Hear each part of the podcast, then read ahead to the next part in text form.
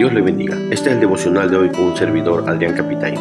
Juan 2.16. Y dijo a los que vendían palomas, quitad de aquí esto, y no hagáis de la casa de mi padre casa de mercado.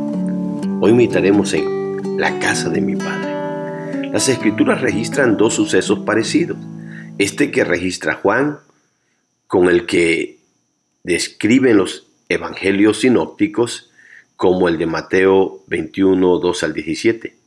Y hay quienes creen que es el mismo suceso, el de Juan y el de Mateo. Pero leyendo y viendo los momentos en los que se dieron cada uno, se llega a la conclusión que son distintos. Y este tiene un significado especial. Veamos por qué. Primero, Jesús halló algo que lo molesta. Dice el verso 14, y halló en el templo a los que vendían bueyes, ovejas y palomas, y a los cambistas allí sentados. Al subir a la fiesta de la Pascua el Señor se encontró con un cuadro que le parecía vergonzoso, pues el templo estaba convertido en un mercado, donde vendían desde bueyes y ovejas hasta palomas. Y eso lo hacían porque en dicha fiesta cada familia debía ofrecer sacrificio. Y para no traer los animales de los pueblos de, de donde venían, por eso las autoridades religiosas aprovechaban para vendérselos y así ahorrarles la molestia de traerlos desde lejos. Pero eso había hecho que el templo se volviera un mercado, donde habían puesto un banco, donde hacían intercambio de monedas y de productos y animales. Así que el templo era todo, menos una casa de oración y de adoración. Segunda cosa, Jesús hizo un azote y echó fuera a todos. Verso 15. Y haciendo un azote de cuerdas echó fuera del templo a todos.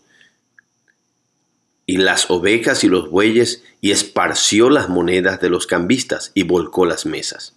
Al ver el Señor Jesús el mercado en que habían convertido la casa de Dios, se enojó y buscó unas cuerdas con las cuales hizo un látigo. Y con ella empezó a azotar a los animales y los echó fuera del templo, junto con todas las personas que estaban ahí. Y con los cambistas fue más drástico, volteando la mesa donde tenían las monedas. De seguro esto asombró a todos los que estaban ahí, pues hasta ahí Jesús todavía no era tan conocido y famoso, pues apenas estaba empezando su ministerio. Tercer cosa, Jesús explica por qué lo hizo. Verso 16. Y dijo a los que vendían palomas, quitad de aquí esto y no hagáis de la casa de mi padre casa de mercado. Después de echar del templo a los bueyes y ovejas y volcar las mesas de los cambistas, les dijo a los que vendían palomas que debían de quitar de ahí su mercado. Y les da la razón del por qué está molesto y del por qué con ese azote echó fuera a todos el templo y volteó la mesa de los cambistas. Y la razón que les da es porque esa es la casa de su Padre. Es la casa de Dios. En otras palabras, si es casa de su padre, es suya, le pertenece a él. Por eso está molesto, porque debe ser un lugar para adorar a Dios y para platicar con él. Y ellos, los religiosos judíos, la hicieron un mercado, una cueva de ladrones, como les dijo en otra ocasión. Veamos las lecciones prácticas. Hermanos, es bueno recordar que cuando Cristo anduvo en esta tierra, tuvo que ir al templo de Jerusalén. Pero después de resucitar, Él está en medio del templo, pues dijo que donde estuvieran dos o tres congregados en su nombre, ahí estaría Él en medio de ellos. Y una pregunta buena sería, ¿qué es lo que encuentra el Señor Jesús en nuestros templos? ¿Será que lo que el Señor ve en nuestros templos es algo agradable a sus ojos? Pensemos en ello. ¿Y qué decir de nuestros cuerpos? Los cuales dice la Biblia que son templos de Dios y morada del Espíritu Santo. ¿Los ve el Señor como una casa de oración? ¿O como un lugar donde se le adora? ¿O se parece más a otra cosa, a un mercado?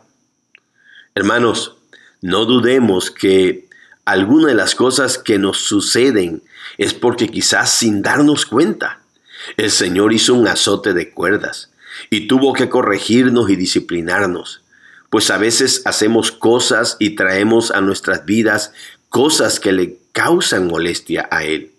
Y como nos ama tanto, tiene que corregirnos y disciplinarnos para así purificarnos.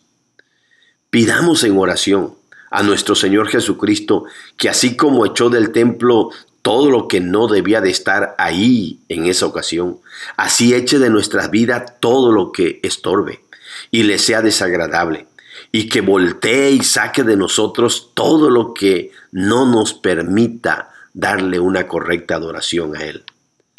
Tengamos mucho cuidado, hermanos, pues quizás hay de forma literal hoy no encuentres dentro de un templo a religiosos que vendan animales para sacrificios o cambistas de monedas, pero sí hay quienes negocian con la fe. Y como antes de la reforma lo hacía la religión judía, vendiendo indulgencias, hoy hay líderes evangélicos que venden milagros. Y muchos toman la piedad como fuente de ganancia. 1 Timoteo 6:5.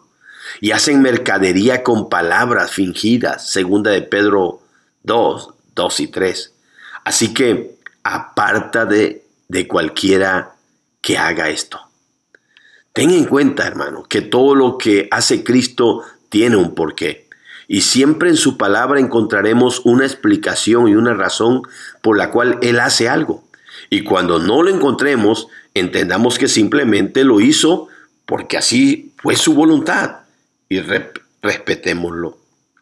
Y por último, recuerda que un templo es la casa de su Padre.